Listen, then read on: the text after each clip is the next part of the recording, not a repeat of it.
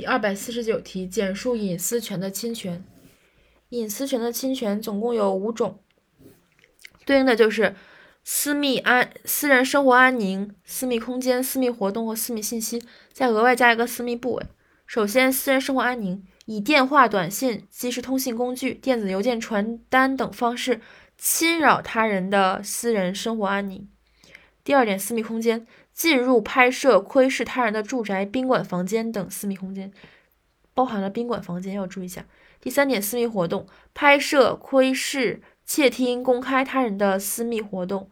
第四点，私密部位，拍摄、窥视他人身体的私密部位。第五点，处理他人的私密信息。第六点，以其他方式侵害他人的隐私权。所以这应该算是个五加一：一是私人生活安宁，以电话、短信、即时通讯工具、电子邮件、传单等方式侵扰他人私人生活安宁。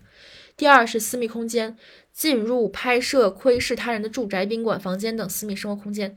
第三，私密活动，拍摄、窥视、窃听、公开他人的私密活动。